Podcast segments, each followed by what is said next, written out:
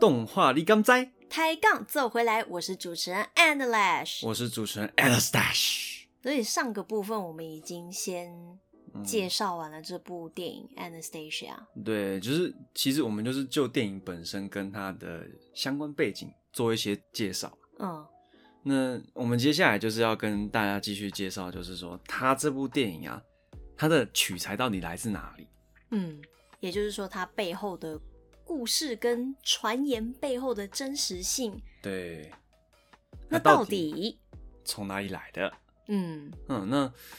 我们前面最一开始的时候，Episode One 有跟大家提过，它是从一次世界大战那一段时间流传下来的那个流言，对不对？嗯哼，那真正历史上的谣言啊，就就像前面我们跟大家提到的一样，就是他被暗杀之后呢，大家都以为大家都在传说 Anastasia 还活着。嗯那除了这个谣言之外啊，其实当时还发生了许多，就是有很多，就是怎么讲，很多佐证的事实一直在发生，然后让大家就是一直在持续的怀疑这个谣言到底是不是真的。嗯哼，那比如说像当时啦，就是有史料记载的呢，是当时在那个车站里面啊，其实有很多就是那个什么，当时那叫多数党的士兵哦，然后还有那个秘密警察在他的房子跟火车里面找一个叫 Anastasia Romanov Romanov 的女女生啊，然后这件事情就被报道出来。嗯哼，然后又被渲染，然后再来就是说，Anastasia 她有一个远房的亲戚叫这个叫艾欧恩康斯坦丁诺维亲王，嗯这一长串啊，应该是俄罗这一长串是俄罗斯的名字啊。然后他这个亲王的妻子呢，这个他的妻子王妃啊，她在一九一八年被软禁在那个什么比尔比尔姆姆比尔姆的时候嘞，那个那个时候有一个守卫啊，曾经带了一个女孩过去给他指认说，呃，这个是不是 Anastasia？嗯，那接着发生什么事？没有，就是那就是去确认这个人是不是他，但是后来也就就是后来那个王菲她也去，她也说就是这个人不是 Anastasia，嗯哼，对吧、然后 也有很多传言，就是说 Anastasia 跟就是其他人在那附近被谋杀之后，他们有被目击的谣传啊，嗯哼，对吧、然后曾经也有过就是一个据说是最著名的那个 Anastasia 的假扮者叫 Annie Anderson，安娜吧，哦对 Anna，sorry，嗯，那最后言归正传了、嗯哼。 Anastasia 她到底是活着，哦哦，对对对对，要还要来是要来跟大家爆雷的，对不对？嗯那很不幸的是呢，我们的 Anastasia 她在二零零七年的时候被发现，在当初他们埋葬沙皇一家附近的一个，就是另外一处的坟地里面啊。嗯他是经过就是 DNA 鉴定之后发现说，他们那两那两个尸骨呢是 Anastasia 跟他们的那个小儿子，就当初唯一的皇室唯一的男丁的那个的遗骸。哦，对，所以过了这么久，Anastasia 还是没有能够活下来。所以真的是沙皇末代沙皇的全家，就死光光了，唉，所以对啊，然后在谣言、嗯就是在 Anastasia 她活着还是死掉的这个谣言，被流传的时候，对嗯被流传的时候，其实就是你说包括 Down Blues 还有。其他很多的电影工作室，甚至是电玩的工作室，哦，对啊对啊，你说 Ubisoft，那，Ubisoft 那个他们做的是 NCC Core 嘛，就是刺客教条。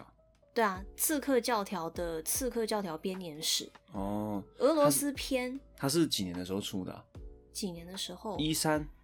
还是一五？好像是一五一五年哦，一五还是一六，忘记了。哦因为对他就如果差不多是那个时候对。啊，它是比较后面才出的啦。嗯，那《刺客教条》这个游戏系列，它很有趣的就是说，它会根据根据史实来改编游戏剧情，嗯，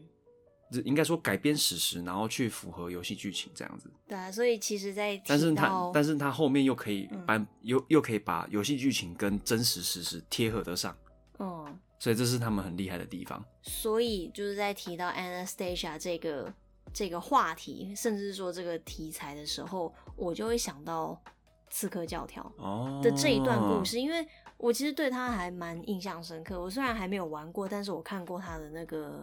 他的剧情影片，哦，嗯哼，就是嗯，你说俄罗斯片的刺客主角，嗯就嗯找到这个小正在公主逃亡的小公主，嗯嗯，对， 然后这个小公主还被以前的还被少云附 身，对啊，就很好笑啊，难难怪叫编年史，就是说这三个哦故事有串在一是起，有串在一起的。对啊，那刚刚讲的少云是那个《刺客教条编年史》里面第一部中国篇的刺客，就是中国女刺客这样子，没错，对，是那个时候是宋朝的，嗯，诶，对，是宋朝，对啊，八明虎、啊、没有没有明朝哦，明朝明朝哦是明朝差不多快要末年的时候了，哦 OK。嗯，对，不是然宋后朝，，然后另外值得一提的就是啊，那个 Romanov 这个姓氏啊，嗯，他其实有在就是很有名的漫威电影里面有出现过。哦我们的 Natasha 哦 Romanoff，对哦，是说这个姓很常见吗？很普诶遍吗？我不晓得，因为我没有特别去查过，就是俄罗斯这个名字。但是你知道 Natasha 她也叫 Romanoff 这件事情，其实就很有趣啊。哦，了解，对啊，你看你你想一想，其实也很合理啊。嗯她她有可能就是漫威宇宙里面的 Anastasia，是吗？就是如果不考虑年份，单纯就 Romanoff 这个姓氏去做去做那个连结的话，哦，对啊，你，看、啊、当当时苏联倒台，然后红房子他们的那个 Red House 又收了一批女女性的孤儿，嗯然后进去训练成特工。嗯哼，那当其中刚好就有前皇室成员，嗯这不是也挺酷的吗？嗯哼，确实挺酷的，嗯只不过。如果黑寡妇她的本名不叫 Natasha Romanoff 呢？嗯、那有可能是假名啦，当对然，啊，只是只是刚好有这个连结，我就觉得哦，还蛮酷的。了解。啊，对啊，然后除了这个之外啊，其实我们故事里面不是有提到他的反派叫那个叫 Rasputin 吗？对啊，拉斯普丁。对他这个这个人，在我所查到的资料里面呢，他其实非常具有就是双面性，嗯，然后不很管具是极端的，对很极端，很因为极端的争议性。没错嗯，像当时呢，就是其实不管是正方还反方啊，他们都都有办法，都就是都没有办法回避的，就是说他跟当时的皇室家庭非常的亲近。嗯，就是皇后跟那个什么，跟我们沙皇是笃信他的，嗯，非常非常相信他。嗯然后里面里面的他的家里的几个小孩对他的好感也非常高，可是呢，也有很大一部分的人对他抱持恶感，就不知道为什么。哦，对，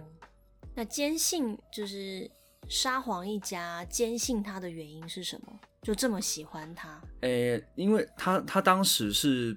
怎么讲，被一个叫就是他当时是诶、怎么讲嘞？现我不确定这个到底是不是真的啦，但是嗯当时是说，据说啦是他是被挖掘出来的啦，嗯他是被一个当时俄国的叫什么黑百人团哦、嗯的那个秘术师团体，就是那种 wizard、呃巫师之类的，就是可以可以帮别人就是哦念念咒治治病这种东西嗯，啊，但这种东西真的是现在比较不好评论啊。哦，然后他就被挖，，他就被发现，然后就被带到那个带到首都去嗯啊。但是呢，到首都去之后啊，当时就刚好碰到，就是说那个小皇子其实从出生以来，他的身体就一直不好。嗯然后刚好 Rust Rasputin 去了之后，就去你知道他就是广招名医嘛，对不对？嗯哼反正就是各死马当活马医啊，就是大家都治不好小皇子啊。那个时候我记得是白血病吧？哦，，对那而那且时候是治不好的欸，对啊，在一九一九一几年，就是十九世纪的时候，基本上就是绝症了。嗯可是很神奇的就是哦，就是 Rasputin 他到皇室家庭里面之后啊，嗯小皇子的身体就慢慢开始转好了。哦，对，这很这是一件很神奇的事情。嗯，然后巧合吗？对，而且 Rasputin 这个人呢、他有很多传言，嗯就是比如说他的他的他非常擅非常非常擅长跳舞，嗯身体能力非常好，嗯，就是体力是非常非常好的。然后再就是说他非常非常受到女性欢迎，嗯哼，然后有很多风流韵事，然后有有一说啦，就是他跟基本上跟所有的就是贵族妇女都有过关系，对。嗯然后再再来就是说，大家如果去网络上面搜 Rasputin 的话，可能出现就是说他的，你知道，他有非常非常大的，那 dick，a 嗯 huge dick，就嗯是很大鸡鸡啊。嗯， 然后然后还被人家切，就是被他的政敌切下来，然后泡到福马林里面，展到展示到博物馆里面，嗯，这就是你说关于拉斯普丁一个非常，对吧、而且他他他怎么死的也很也很具有传奇性哦。嗯，说说看，就是当时他们的那个就是反对 Rasputin 的人呢，他们嗯是另外一个，就是一样是那种高等贵族嘛，嗯哼，然后一样就是就是诶、大家都反对他，然后最后就是把他请到一一座城堡里面去宴请他嘛，对，然后他吃了有有一说有有说是蛋糕，有说是酒啦，但是它里面都加满了剧毒的氰化物，嗯就是你只要那个指甲盖上面没有，你甚至不用指甲盖，你就是一咪咪那种指甲上面的那个量几微诶几克还是几微克，嗯然后就可以让人家致死的人哦、嗯，然后他他吃了差不多可以毒倒房间里面所有的人，可能甚至是两遍的那嗯个分量，他都觉得没有事情，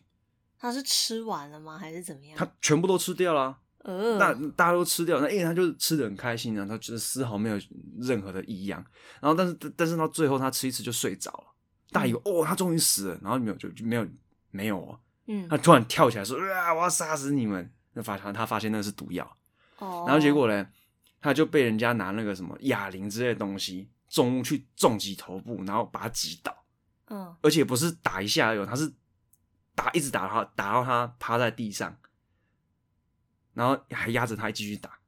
压着他继续打，那对不是连脑袋都要打爆了吗？但是没有啊，明显没有啊。而且当初 Rasputin 他尸体被发现出来的照片的时候，你的脑脑壳其实是好的。嗯然后再来啊，更更神奇的事情是什么？他们拿了手枪嗯对着 Rasputin 的头开枪，哎、不是不是抵着他开啦，因为他后来挣脱要跑了，嗯被打倒之后他还要跑，啊嗯哼，然后跑的时候中枪，然后就中枪之后又被对着脑壳脑壳开枪，嗯哼，然后最后还还有办法跑掉。哼，然后他跑的在，然后在逃跑过程中，他还是被压制，然后最后被打到，就是应该当时应该是失去意识了。嗯哼，然后就最后大家以为他死了之后啊，都把他丢到那个河里面，对河里面。然后丢到河里面之后呢，过过了两天吧，嗯他才才被重新再挖出来。哼，然后结果后来法医验尸的时候，他死因其实不是因为，比如说呃呃，你知道流血过多，因为他上当时身上枪伤啊，然后钝器致重击头部，然后这些伤口有没有一大还堆，有对对体内有没有毒？对。然后但是他最后死因其实是窒息的，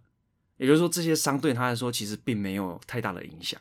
这场鸿门宴是真的吗？呃，对是真的，对啊，是是，就是我们查到说史料上面记载是确实有这样的事情。哦，所以这个人真的很特别啊。而且他他相对于一般的人来说是非常高大的哦，嗯，就是相对于一般已经比我们亚洲亚洲普遍的人还要来的高大的俄国人、俄罗斯人来说，他是更高大的。然后这种就是强顽强的生命力啊，高大的身材，然后跟据说是有那种高强的精神力啊，嗯这种种种特征啊，其实你如果最近去查的话，可以查到很多跟外星人或者是说古代那种，诶、像那个那个巨人族啊，或者是那个什么 Nephilim，、嗯，就是以前的半神哦这种，就是你上网去查，比如说像老高的影片啊，然后制作日化的总裁什么的，就是他们这些说故事的 YouTube 呢，他们其实也有提到，最近有提到很多这种东西。哦，然后就会就会让我联想起来说，诶，他是不是有可能跟我们一般人就真的是很不一样的？嗯，那确实，其实这就非常好的，应该说，这就可以让就是 Don Bluth 跟他的团队把很容易的把 Rasputin 塑嗯造成一个反派、没错这，样子。对啊，就关于他的真实事件呢，嗯不管是他的故事也好，还是说嗯嗯他嗯自己、他的生平，就充满着神秘的面纱。没错，对啊，然后也太离奇了。真的啊！对啊，诶就你刚刚叙述的那个，诶真的耶，这史料就是这样记载。我想说，看这是野史吗？没有哎，这不是野史哎，这是人家上面就真的这样写耶。哎我想哇，有这种人，他里没有啊，这种人其实不稀奇啊。嗯，但是你你要发现啊，近代史哦，嗯十九世纪的近代史哦，嗯应该说是对啊，是，对啊，nineteen nineteen nineteen 嘛，那大概那个时候的，不是 nineteen ninety，哦，sorry，nineteen nineteen，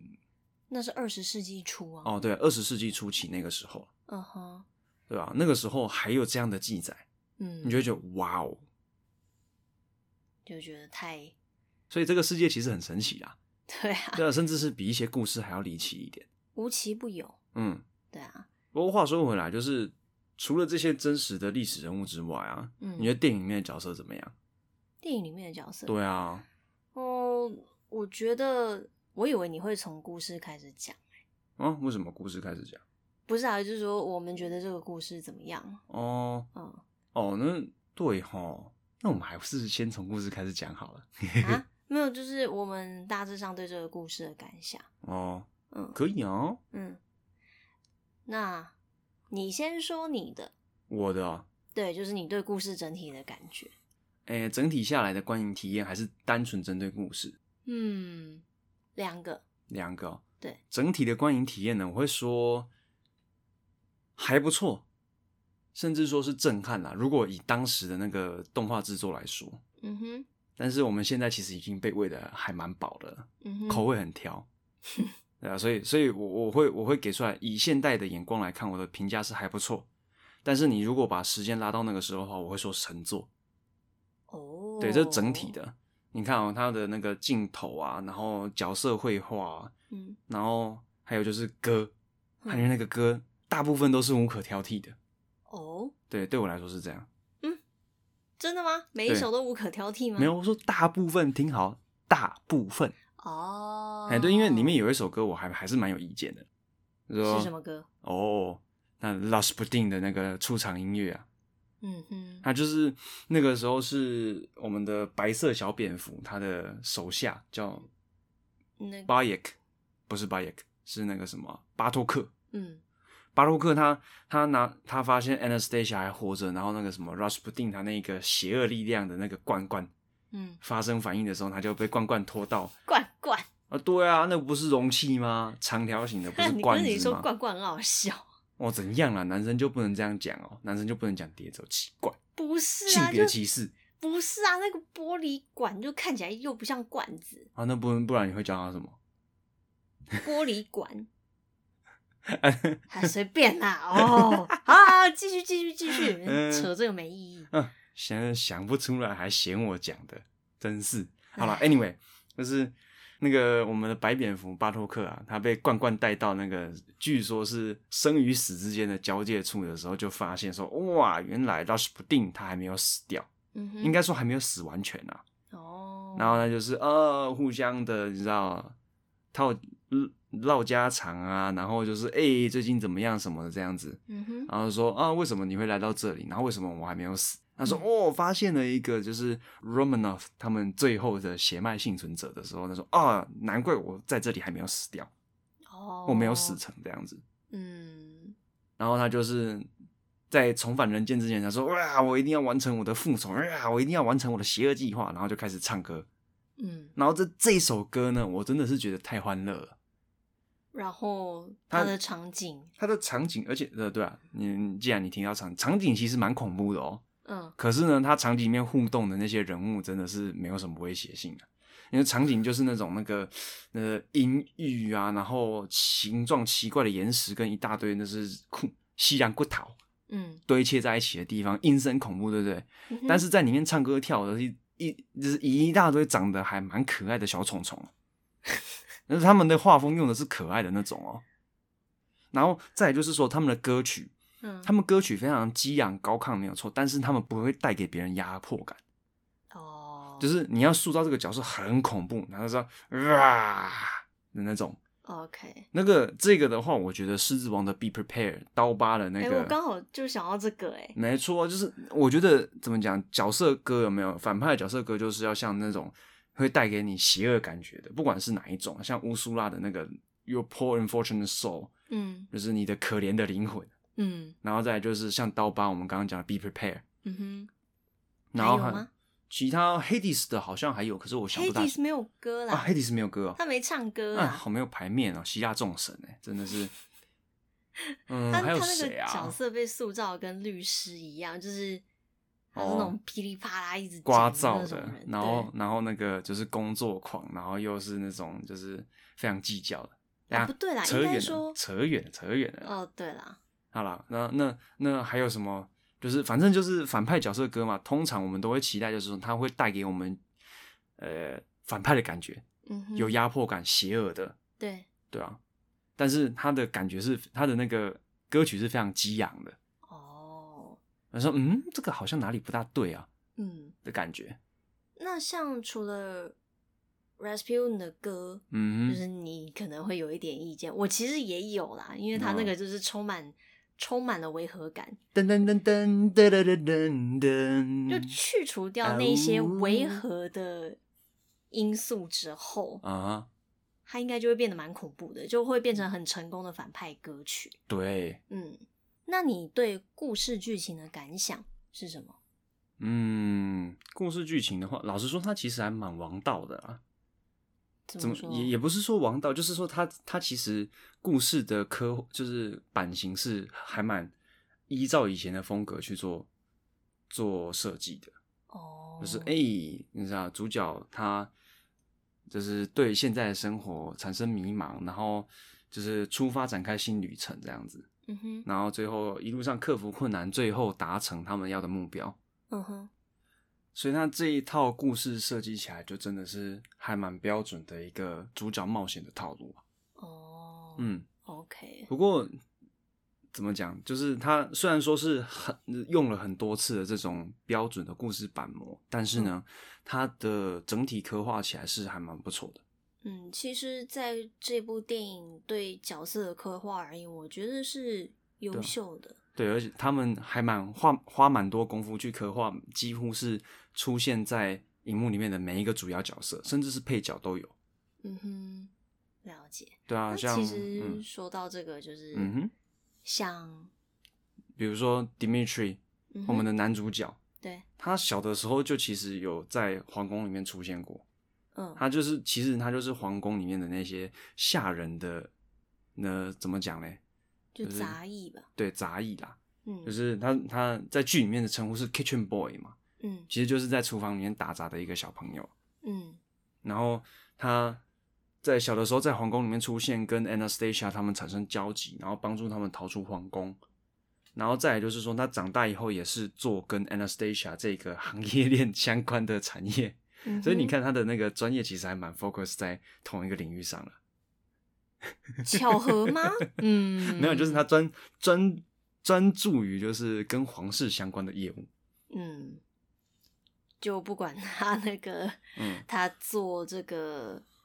就是说寻找假的 Anastasia，因为他他他原本想说，嗯，就算我找不，就是他也有认为有很很大可能性是死掉了，嗯但是说没关系啊，但是我知道公主她是怎样的人，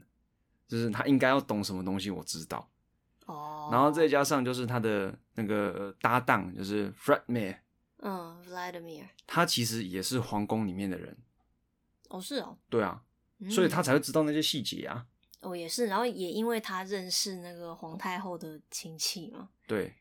所以他其实算是成功活下来的贵族啊。哦，对啊，了解，对啊，那你觉得嗯，安雅是个怎安么雅样的角色？就是 Anastasia 本人啦，哇哦，他这个人哦， 嗯，干嘛啦？呃，充满活力的臭丫头，臭丫头，也没有到也没有到臭啦，嗯，就是说她是一个很活泼，而且还蛮就是自主行动力很高，嗯，然后有非常有自己的想法，嗯哼，而且呢，她的力量非常大。嗯哼，那因为她在电影里面穿的其实都是那种浪浪袖这种看不出来手臂线条的服装，嗯所以你会不知道说她到底这个人是怎么样，就是她的她，你会觉得说，哎、她只是一个女生而已，但是没有，她打人很痛，嗯哼，她手这样随便挥就可以把我们 d i m 去打打转了两圈呢、有到 转两圈那么夸张吗？我哦就是她不小心挥到她说 d i m 整个人就昏了，就、哦哦哦这样子啊，哦，没有是刚你说怎么讲？刚经历过浩劫的 Dimitri，呃刚被打晕啦，嗯、什么时候？就是刚接被近结尾的时候啊。哦，对啊，就是我记得啦，就是接近结尾，就是在在那个在他们 VS 拉斯普丁的时候，啊迪米曲他不是被他被一个砖块打到，然后昏倒嘛？嗯嗯嗯，对啊，然后你就是快要到最后的时候，那个安雅以为他死了，嗯，打他，不是打他啦，就是就以为他死了，就很难过，嗯不是吗？嗯然后就 Dimitri 他慢慢醒来，就这个套路嘛。嗯然后 哼，就嗯 Anastasia 反而扇扇他巴掌，那不小心删的啊，哦，只是意外在惊讶的 手挥过去的时候，然后就把他打到哦，嗯，他就所以脸侧过去这样没子。有，啊然后然后还有那个另反应很大，还有另外一个点是我我我记得是另外一个地方，什么？你看到的是结尾对不对？对，我看到的是他们刚上火车的时候，是哦对他们刚上火车的时候，他在跟 Dimitri 吵架，然后他 K 到 Dimitri，哦。然后另外一个地方就是他们火车要快要那个嗯，快要出就是失速，然后出轨的时候，对他们不是要丢那个算是铁锚的东西下去固定火车吗？对，那整个铁链跟铁锚都超重的，对不对、嗯 d i m i t r i 一个人搬不动，但是 Anastasia 来了之后就搬得动了。他自己一个人办得懂啊，吗？我觉得 Anastasia 有可能可以哦、但是哦 Dimitri 加 Anastasia 两个人就可以搬得动的东西，哦，你看哦我懂你的意思了。所以他的力量几乎跟 Dimitri 差不多哦、嗯如果如果按照那个重量分配比的话，嗯，然后这再也跟安跟安雅她的那个生长背景有关系。嗯对啦，你说在孤儿院，在以前那种呃缺乏资金的孤儿院里面，嗯，肯定是会被指派去干很多活的啦，嗯对吧、不那像倒是不像现在不像现在孤儿院的那个福利这么好，相对来说啦，嗯，了解。嗯啊对啊，那个然后还有就是那个什么嗯，那个白色蝙蝠巴托克，怎么了吗？他你不觉得他就是很像，就是我每次看到他的时候，我我我都会有抽离感，你知道吗？因为她很可爱，而且她她不坏，其实。不是我我说的抽离感，不是指不是指他不坏很可爱这件事情，不然我是什么说他觉得他好像就是一个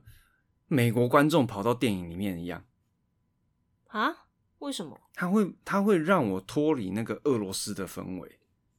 会吗？我个人感觉啦。哦，我是觉得还好啦。然后就是他他是那个坏人拉什普丁的跟班，对不对？但是嗯意外的是，他其实非常的正向而且积极。嗯，然后人其实非常就是怎么讲，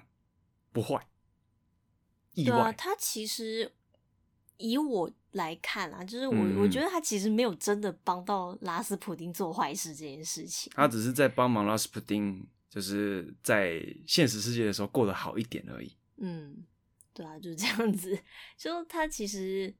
我一直都觉得他挺可爱的，，嗯嗯，对啊。然后我也不会觉得说哦，他因为站在拉斯普林这一方，我就觉得说啊，这是坏蝙蝠怎么样的。嗯就我觉得会跟像跟在甲方旁边的伊阿狗就会有有反一差点反差啦。对啊，啊，因为亚狗他就是你知道他甲方坏嘛，阿拉丁神那里面反派嘛，甲方坏嘛，对不对？嗯然后亚狗跟在他旁边，他的表现也会让你觉得哦，这个是坏人的跟班，他也很坏。嗯，但是意外的是，那个嗯，我们白蝙蝠没有这样子的感觉。完全没有。嗯，对啊，那除了说，呃，刚才提到啊，安雅、Dimitri、嗯 Vladimir、嗯哼， Rasputin 跟巴托克，没错。还有一个非常重要的角色就是玛丽皇太后啦，哦，我以为你会讲那个胖胖的亲戚，胖胖的亲戚。照顾皇太后的那个亲戚啊。她还好啊，她是到中段才出现的。哦，是啦。对啊，不过玛丽皇太后也是啦，她就是一开始她应该算是这个故事的讲者啦。嗯，就旁白。对啊，她从一开始的时候，故事就电影的开场的那个旁白，然后引导你进入跟跟着跟着皇太后一起去回忆这一段非常非常呃就是怎么讲悲惨的那个夜晚。嗯那至于除了故事里面之外，其实我们刚刚在讲跟大家介绍历史故事的时候，都没有提到这位玛丽皇太后她的就是相关的故事，对不对？，对，她在这件事情发生之后啊，嗯，她一直一路活到了一九八零年整。一九八零年。对啊，她是在那个时候才才在瑞士去世的。哦，但是所以你看哦，她在她在 Anastasia，她的小亲爱的小孙女，还有她的儿子这些，就是儿子们去世之后，嗯又独自自己过了这么久，那么长一段时间，真的是所以，他比他所有的儿子女儿们还要长寿诶、对，哦。对啊，那甚至他的甚至他的两个女儿没有在就是之前的那个什么二月革命跟十月革命里面死掉，但是好像也活没有超过三十年吧，就是在那之后，哦印象中之前查到的资料是一九三零年一九六零，其实六哦六零哦，你有查我有看到啊、哦？OK OK Good，、嗯你看查缺补漏，不错。你确定那个皇太后是一九一九八零年死掉的吗？嗯，哦，对啊。然后他到他他去世的时候就在瑞士死掉，然后最后他被葬回，就是安葬的时候是安葬在俄罗斯。哦，对啊，就其实不管是在电影里面还是现实世界，就是一个非常非常可怜的老婆婆，的失去几乎失去了所有亲人的老婆婆。对。然后，不过在这部电影比较庆幸的就是说，他跟他的孙女团聚了。对啊，对啊，他说如果说在现实世界也是这样，那其实挺好的。嗯，是啊，对啊，然后他也，你说身为皇族嘛，身为皇太后也非常的、非常的具有皇室的威严嘛。没虽然说错他他其实并没有长居在俄罗斯，嗯对，他是住在巴黎。嗯就是说，哦，呃，在那个沙皇家族还在的时候，他就是往返俄罗斯跟巴黎嘛，就是可能嗯只是说偶尔回去俄罗斯看看他们，嗯，这对啊样子。啊，巴黎这么巴黎这么好的地方，我当然是要在这边定居啊，然后偶偶尔回去看看那个儿子孙子这样子，嗯，这种感觉。那样挺好的、啊，嗯，可惜的是这个日子没有持续很长啊。真的唉，战争啊，真的是非常恐怖。非常。嗯，就是一定会有悲剧发生，就不嗯管那个悲剧是发生在哪里，没错。对啊。然后，嗯，就是对对于真假公主这个故事就，嗯对我来说，哼嗯无论是就是以现在来讲，就是一个臆想。嗯，对啊，主角 Anastasia 还活着的话，说不定真的会有这一连串的冒险。对。但是当时的话，他们就是说，哦如果 Anastasia 活着的话，他们他会有什么样的故事？嗯，呃，角出发角度其实有点不大一样。对啊。那说到这部电影呢，其嗯实哼就一定要提到里面的歌曲。没错，超好听哦，嗯哼，超级好听，不知道为什么。你最喜欢的，嗯，Once Upon a December，我 也是。我应该是介于在 Once Upon a December 跟 Journey to the Past 之间，哦，你两个都是安雅的歌。哦，对，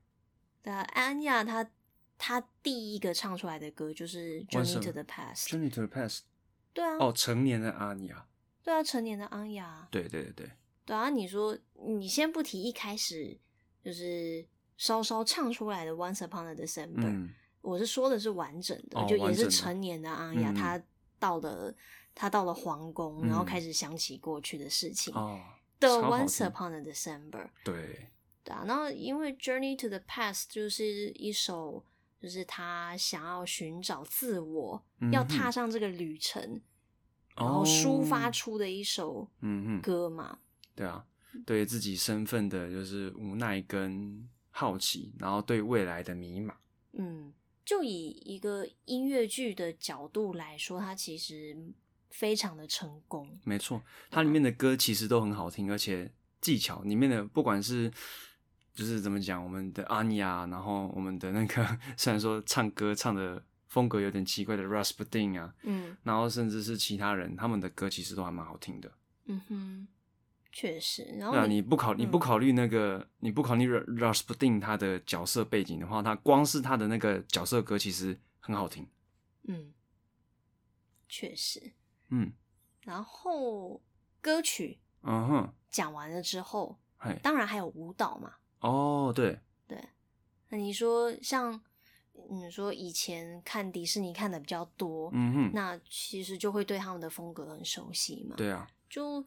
但是 Anastasia 就说 Don Bluth 的作品，他们呈现的方式又蛮不一样的。嗯，你如果说迪士尼的风格啦，就是让那个故事里面角色在他们的世界里面去互动，然后去就是展现他们这首歌的话，嗯就是会比较没有，就是我们一般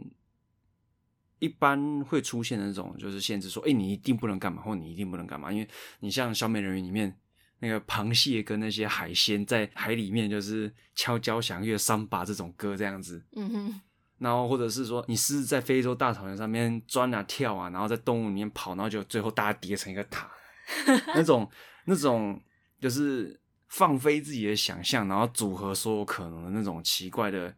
那个舞蹈方式啊，然后他们歌舞群形成一个对歌曲，形成一个歌曲，还有就是那个视嗯觉响宴。没错。那相对于这个迪士尼风格来说啊，当布伦的风格呢，反而比较偏向于就是真人舞台剧的风格。嗯就是像我们一开始在在影片的比较前期的地方，我们可以看到那个他们在到处传留言的时候，啊哈，他们的那些就是里面的就是 Russia 他们首都里面嗯哼，那些平常就是怎么讲生活苦闷的普通民众，嗯，他们在到处传说，哦，还有可能 Anastasia 还有可能活着，哦，他就是有呃一直有传言说，哦，他活着什么之类，这样这样这样的的时候，那时候唱歌跳舞的动作其实都是以真人可以完成的形式嗯来去做制作的，哼，哦，了解。对，对，像还可以从一首歌做例子，我哦那一首就是 Paris Holds the Key，他们到巴哦黎的时候，对，那个完全就是百老汇歌剧的那种歌舞风格啊，呃，就是可能一群人在跳舞的时候开始空拍嗯，这样子。而且他们拍着拍着，他们换场景的时候，他们场景也非常的百老汇。嗯哼，但是诶、我我跳着跳着跳到有一个地方，有人画一幅画，对不对？然后那组那然后我们的镜头 focus 到那幅那幅画上面的时候啊，他突然我们的角色就走到那个画里面，然后开始跟画里面的人物做互动这样子。嗯那其然后他们就是利用这个画来做转场，那这个其实就跟我就是我们在百老汇里面看到，像我们上次去看的是阿丁嘛，对，他们就有这类似这样的转场，嗯，而且还蛮多的。没错。然后其实我觉得像 Anastasia 嗯它哼的原版嘛，就是说原版动画电影，啊哈其实它后来有转成百老汇，哦，对，就其实有，反正就是改编成像音乐舞台剧嘛，嗯然后到处巡演这样子。那其我实就觉得说相对比《狮子王》《阿拉丁》这种东西来说，应该会比较好改比编。较好转，对，因当为然它其实电影里面都直接帮你把那个就是分镜，就是舞台剧的分镜稿都写好了啦。嗯，所以就就相对来说，如果是狮子王、阿拉丁，其实阿拉丁它是呃跟原版的动画电影有比改起来编的，是有改编，然后再加个一两首歌进去、没错。这样子。那阿布不见 了，哦，对，阿布 猴子阿布不见了，阿布变成了另外两个，就是那个陪伴阿拉丁的，呃，你说朋友吗？对，神秘友人。为什然么后是神秘？因为我们都不知道他名字啊。 哦哦，对吼，都没有讲。对，嗯，那你你其实还记得蛮清楚的。哦，拜托，你花钱去百老汇听歌剧，人家唱的那么好听，你还不记得？哼。唱的好听我是记得，但是我不记得每一个细节。哦，对，好了，那除了歌曲之外，它其实在电影运镜上面其实也也下了很多功夫啊。嗯像我们之前在前面一个 part 的时候有提到，就嗯是它不是也是刚好就就陷入就是怎么讲九零九零年代九零年代末，对末期那个时候的二 D 跟三 D 混合应用的时代嘛，他们刚好就陷在这个技术风潮里面嘛。嗯，那中间呢、他们其实就有穿插手绘跟三 D 动画的应用。嗯那像我们很明显就可以看到，是我们的我们的角色都是手绘的，嗯哼，应该说以手绘形式呈现啦。然后，那我们有一些场景，大家在电影里面应该可以很清楚的看得出来，就是说它是三 D 的，嗯因为它中间有几个 sim，它其实处理的画面处理，它虽然说通篇来说啊。它尽量都把所有场景都弄得跟手绘的一样，但是在少数几个场景里面，你可以看得出来，非常明显就是二 D 跟三 D 加在一起的，你这样讲的话，我就会想到接近结尾的时候，接近结尾啊。那匹石像马，嗯哼，哦对啊，哦，你是看到石像马哦对啊，哦，OK，我是看到那个，就是看它动起来的样子，那个嗯确实是三 D，、对，对，但是以就是跟二 D 手绘动画嗯融合起来的成功度来说，我觉得蛮不错的。嗯，然后我之前提到很明显的场景啊嗯， ，Analyze 是看到最后的那个石像马嘛，对，我是在他刚进入皇宫的时候，第一次进入皇宫的时候，那个嘿他有一个上楼梯的那个景，有没有？对，那个 view 对我来说看起来就很三 D，哦，因为它里面的那有一些有一些东西的那个转角啊，它的光线柔和度其实跟手绘比起来太相对来说僵硬，比较就是比较僵硬。嗯哼，这是当时三 D 运算的，就是没有啊，其实现在也是啊，就是要看你画面怎么样去处理，哦，你处理的越细致，这个地方就越看不出来。了解，然后，而且它这这部动画，它其实下了非常多功夫，是因为它每个场景它其实都有做手绘版，都有做手绘版，对，它每个场景都有手绘。嗯哼，然后它手绘之后呢，它再用三 D 去建模，哦，然后三 D 建模之后呢，又把三 D 贴上手绘的贴图，然后嗯哼尽量的把它弄得跟手绘的一模一样。哦，了解，所以这个就是 Don Bluth 跟他团队的处理嗯方式，，对，而且他们也在那个时候开始大量的应用电脑制作，嗯，所以他们他们虽然说是手绘的没有错，但是他们的电他们的上色啊，然后或者是说有一些角色的移动什么，他们其实也是用电脑去处理的。嗯，那其实说到颜色，那就一嗯定要说到说，呃，其实每部动画电影他们都会有一个主要的色调，不管嗯是说，呃，在大家心情好的时候会是什么样的颜色，嗯，嗯那嗯在哦，呃，可能剧情开始转往一个很不好的方向的时候，又会变成另外一种颜色。嗯哼，对哦，色调转换呢、对色调转换，这不乏在很多你说不管是迪士尼梦工厂，还是嗯说 Don Bluth 他们的电影里面，都会出现这样的方对，式。这这算是一个非常基础的应用方，就是使用的电影技巧。对，这个是视觉的说故事技巧。嗯哼，嗯，那就是 Anastasia 她在这边是用了什么样的颜色变化？没有，啊，其实其实你要看啊，嗯因为比如说像一开始你在皇宫里面的时候，它就是陈旧嘛，对，然后就是没有人在里面，然后又灰尘，充满回忆的地方。嗯它那哼个地方的色调就是比较暗沉、暗淡，但是灰的。哦，然后安雅开始进去之后，她开始有生人在里面了，对，然后又带，然后她的那个颜色又开始变得有点，开始从灰变得有一点点银色这样子。说，嗯哎、我旧的记忆慢慢的、慢慢的被回想起来。嗯然后其他地方的话，更明显的就是，比如说像那个，呃拉 r a s p u t i n 的那个那个什么那个，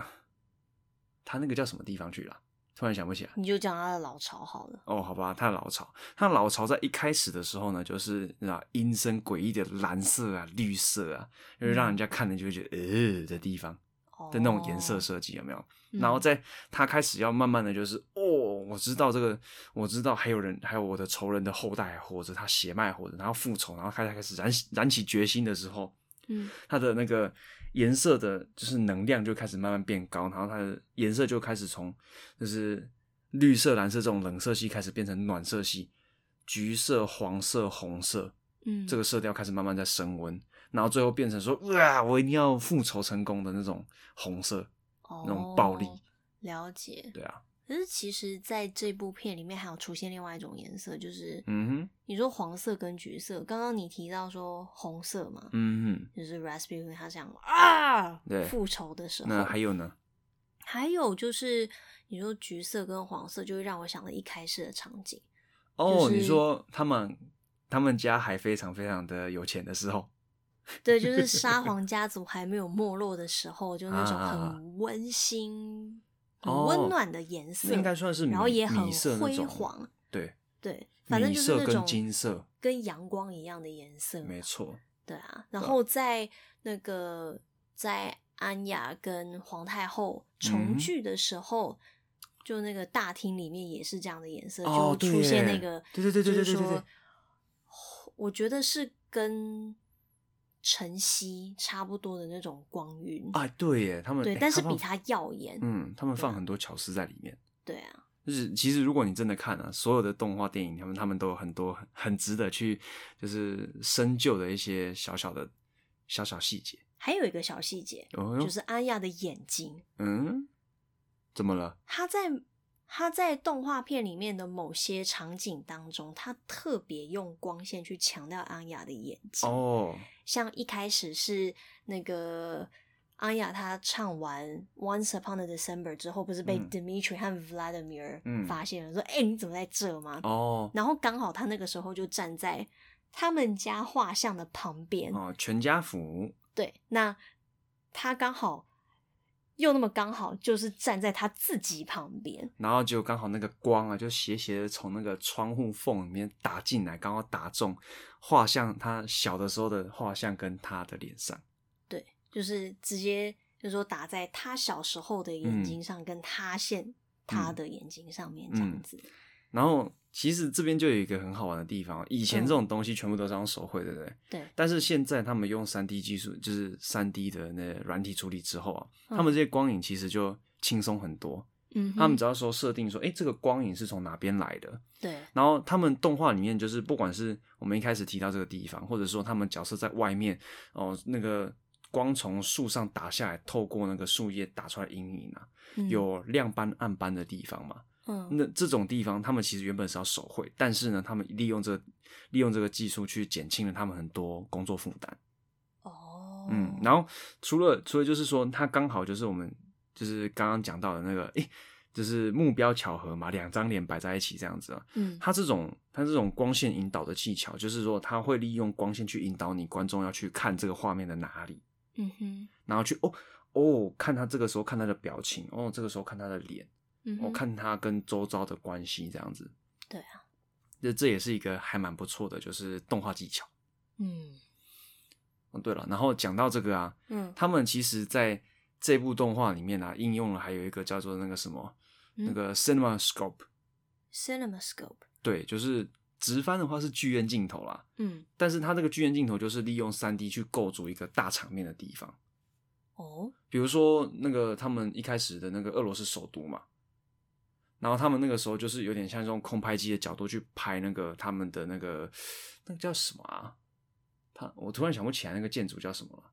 他们的俄罗斯传统建筑那一些就是历史遗址，你说他们的城堡吗？，对对对对对对。嗯然后他们就是从空拍，然后慢慢去说说说说到就是里面的某一个角色这样子。哦，对啊，像这，种大场面，除了一开始之外，他们后来在巴黎也有这样用。嗯对啊，这个都是用三 D 去构筑起来的。嗯，了解。嗯就其实以现在，呃，以我们现在回去看，嗯，就嗯是这一部一九九七年的动画片，是，跟现在的动画片比起来，就是说它当然会比较嗯，明显一些。哦，对，二 D、三 D 中间的转换会会有断差啦，但是对，你就可以发现说，其实，在一九九七年的时候，我们我我们动画电影就在干这些事情了。嗯，只然是后说那个时候的技术还没有相对跟现在比起来，当然还没有那么成熟。没错，对，所以嗯你们说如果看到看到一九九零年代末或者是两千年初的二 D 跟三 D 结合的那种动画片，你如果就是你如果嫌它说，呃，这那三 D 看起来好假哦，没有啦，但是你如果没有前面的应用，你后面就做不得做不到那么好了。没老实错说，真的。对啊，那啊，Anastasia，嗯，其实我其实小的时候第一次看，我从来都没有从头到尾把它看完过，哦，对啊，因为那个时候好像都都是依是着 H- 片段对啊看。 HBO 什么，然后播播播一播，然后就是转台的时候会切到哦，看一下看一下看一下，嗯，然后又因为老实说啊，它其实你如果没有从头开始看，就是专注看它的话，你很容易就是就是啊，好像还好，然后就切台切台切切切切走了。嗯但是你如果就是真的是停下来看它的话，嗯那就会真的获得很大的享受。嗯，真的。然后其实哇，人物之间的关系，我觉得做的嗯挺好，就是让人家印象深刻，不会让你嗯看了就哼、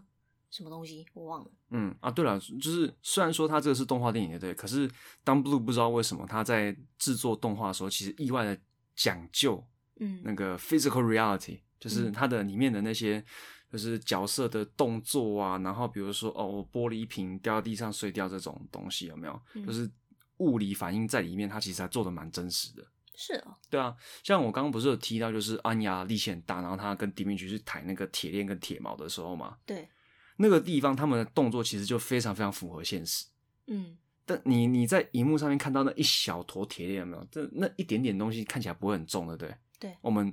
直观的去想，哦，这是一点点东西而已、啊，但是那其实全部都是铁做成的。然后你就看他那个角色搬的那个一点点东西就，这啊、弄成这样子的时候，你才会知道说，哦，原来这个很重。嗯然后它里面的角色动作其实都是，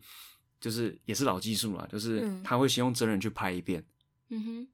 然后同样的动作，然后他再用电动画去画。哦，啊，对啊，那然后他就是就是有这种这种作画风格，然后再加上他他这不知道为什么跟迪士尼比起来，他更多去就是讲究更多这种那种 physical reality 的那种真实性，哦，了对啊解，然后所以他在某些某些刻画雕雕绘某一些画面的小细节的时候，你就会觉得哇哦，就是你不会觉得说它跟真实世界的差异是很大的，你不会觉得突兀，嗯然后他甚至连黄奶奶的那个老人的手的细节都画的还蛮详细的，甚至到有一点你看到就是有的有的时候你仔细就是只看某一个老人的手，你会会被他吓到一样。嗯哼，然后甚至我有有的时候看，我有的时候看说，嗯，真正最恐怖的其实 Ras 其实不是这个这部片的反派 Rasputin，而是黄奶奶的那只手。说说他手的哪里，因为我觉得还好啊，就没有，就只是他有有几个画面是 focus 在黄奶奶的手上的。啊哈，然后那个手，比如说像他跟安雅，就是怎么讲，Anastasia 最后相认的时候，那个就是有几个有几个画面是 focus 在他的手上的时候啊，嗯哼，那个时候我就在想说，如果这个时候突然就是就是这个黄奶奶其实是 Rasputin 的幻术变成，他就哇，然后抓到你啦这种的话，要求你怎么想到那么恐怖的地方去？啊没有，我就想说，因为他前面给我的冲击哦，我就觉得嗯，怎么就只有这样诶、这个反只派是好他像们没有两个刚相认的时候，他不是戴着手套吗？没有是后面啊，他后面有把手套拿掉的时候。哦，那是后面。对对对对对哦，OK。我不可能啊，不会像你想的那样那么那么没有，就是可恐怖能可能是因为他在反派塑造上面给我的，就是我我我的就是给我的怎么讲，我所接收到的可能就是诶低于我的预期，我就觉得嗯，在我就会期待说在哪边的时候来吓我一跳这种感觉吧。这又不是什么悬疑恐怖片没有，可是我现在看悬疑恐怖片就不知道为什么嗯就比较不会被吓到，哦，比较不会啦，没有。可是 Anastasia 是合家观赏的动画片欸啊诶，也是啦，不不不能给小朋友带来太多阴影。嘿嘿嘿嘿嘿。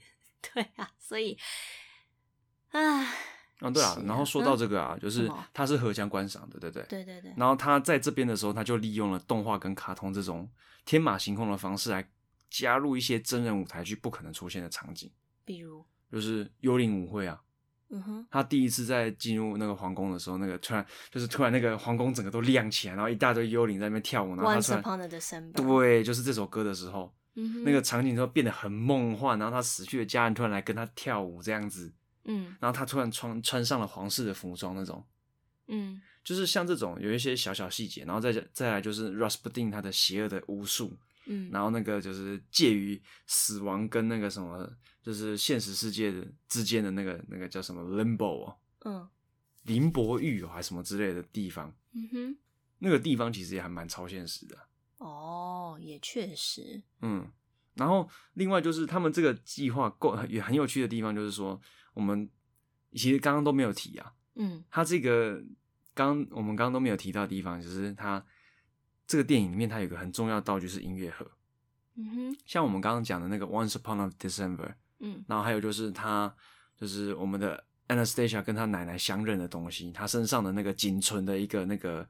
就是音乐盒的钥匙，对，但是怎么讲，就是有点像是就是呃那个武侠片里面有没有，就是诶这个婴儿身上包有一块玉牌嗯的那种身份认证有没有嗯， ？Personal ID，然后那 个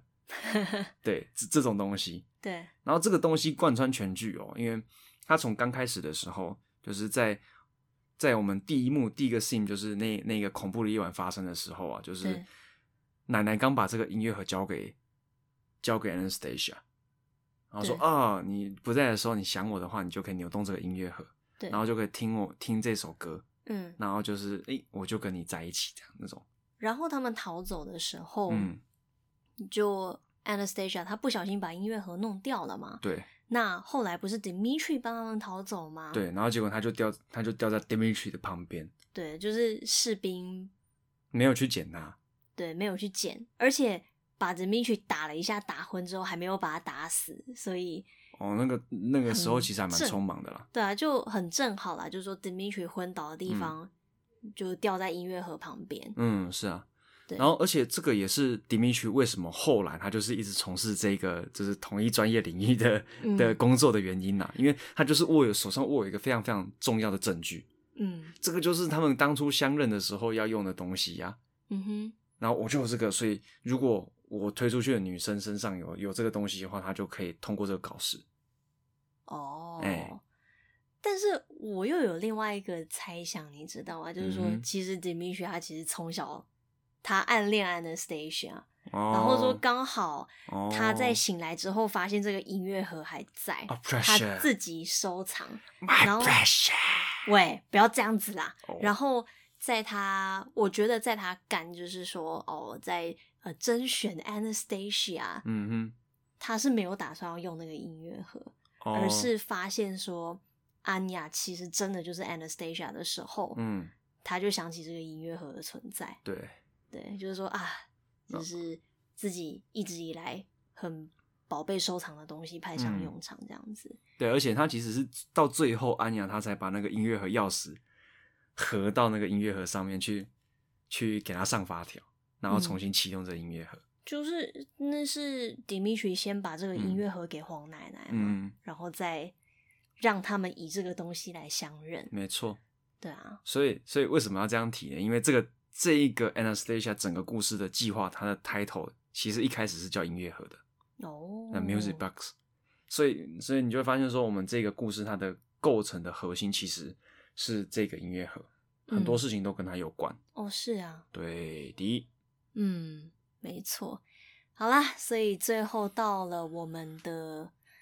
就是差不多要总结的时候了，没错。对，因为时间也差不多了。 哦啊，对了，因为这 这次又讲的比较久了，嗯，你觉得这部电影怎么样？我觉得不错啊。不错，我觉得神作。呃，去除某一些违和的点。哦，就对，了，嘿嘿，你是没有东西是完美的，但是我觉得它其实可以，就是你可以去反复观看的电影，没错。它是值得你花钱去租 DVD 或者是买下来，嗯，然后好好的在家里用就是耳机呀、音响啊，反正你就是找一个好一点的音源，嗯然后呢，好好的去听，好好的去看，好好的去感受这个动画电影带给你的感觉。没错。，对你甚至不需要，你甚至不需要去知道说我前面讲的这些阿里不达的东西，嗯因为前面这些东西其实也是我们后来再重新看它之后再再下去查的。没错。对啊，所以就算你什么都不知道，你也一样可以看到这一部，就是就算就算你不知道我们之前讲这些东西啊，嗯，你也一样可以观赏这部电影，而且获得非常非常大的满足。嗯，对啊，你听你光你听那个歌，我觉得就够本了。老实说了，所以呃，这部片也是我们非常推荐。没错，对，，那他的歌呢，你可以上去 Spotify 去听。没错，真的真的真的，而且免费哦。嗯，先先去听听他的歌，真的，你一听了听了 Once Upon a December 之后，你就说哇哦，超好听的。真的啊！而对且再对加上他他在电影里面用这首歌的时间真的是 perfect，嗯，甚至跟有些迪士尼电影比起来，他用的对，更时胜，间更好。对他这一首歌真的是我觉得他赢迪士尼赢很多的地方要看是哪一个迪士尼哦。迪士尼电影。没有，因为因为不是他，他给人的感觉是迪士尼很少给的，很很少给别人的。对，因为像嗯，之所以会提它的就是歌曲放置的时间点呢，而是因为有时候我们看某一些迪士尼的，就是说迪士尼嗯的哼动画片，嗯，有时候我会觉得说他们是莫名其妙就唱起来，哦，他们唱歌的理由其实没有那么充分。嗯。或者然是后说，因为因为一部迪士尼电影，他们放的歌会比其他动画片的歌曲多得多，嗯哼，然后就会是有时候我觉得啊，就是制作团队在放歌曲的比例，我觉得放的很不均匀。哦，是啦，在某些电影，那至于是什么电影，大家有兴趣的话，我们之后可以再提。对啊就其实我们都有不一样的想法啦。对，那就是那种不应该出现在这部电影内的歌的那种排名，我们也有。对， 所以对啊，就是说 Anastasia 可以跟迪士尼电影打擂台，那我是们甚至是跟他 Don Bluth 的，就是说同年出的大力士嗯，打擂台，可是他们那个又相对来讲是不很同不类型同的啊类型的音不同乐类型剧，对啊，对大力是那种欢乐的，然后 Anastasia 是稍稍带一点悲伤的。嗯，但是你从他，你从我们我们 Episode One 里面介绍那个票房成绩，你就可以知道为什么 Down Blue 它会被基本上是被所有人嗯看成是能够跟迪士尼当时能够跟迪士尼打对台的人了。哦，对嗯啊，这、那么是一个非常值得大家去看的动画嗯片，对啊对。啊，哎、不过说到动画片啊，就是我们最近其实有就是开始有哦有有声有一些有一些诶声音就出来了，然后那怎么讲呢？应该不是说声音啊，就是我们之前其实有看过它的预告片啊，就是嗯超超前导这三十秒的那个，对，那废弃废弃之城，哎呦嗯，差点讲错，这是咱们台湾的一部动画片，对啊，呃，据说得了非常非常多的奖哦，嗯，而且还参与很多的动画大展。没错，对，然后所以就是有被呃国际的观众跟评审有注意到，对啊，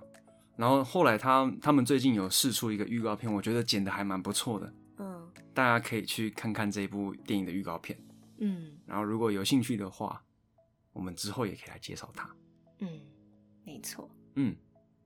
好啦，那么今天的 Anastasia Part Two 就到这边结束啦。嗯嗯对，啊，对了，等一下，怎等么一下，等一下，我我要插我要插播一个，什么？就是之前拉雅的那个玩偶有没有？嗯，大家只要去 IG 上面找我们的 IG，然后跟我们留言说，哦，我最喜欢拉雅的哪一个部分的时候，嗯或者是你对拉雅这部电影的感想，嗯，你只要留言给我们，那我们就会从你们的观众留言里面去抽其中一个人，然后把那只拉雅的 拉雅的玩偶，嗯，就是那个是西俗的玩偶啦，对那只龙的玩偶，然后寄给你们。 OK，那就请大家关注我们的 First Story 官网跟 IG。没错，对动画力刚哉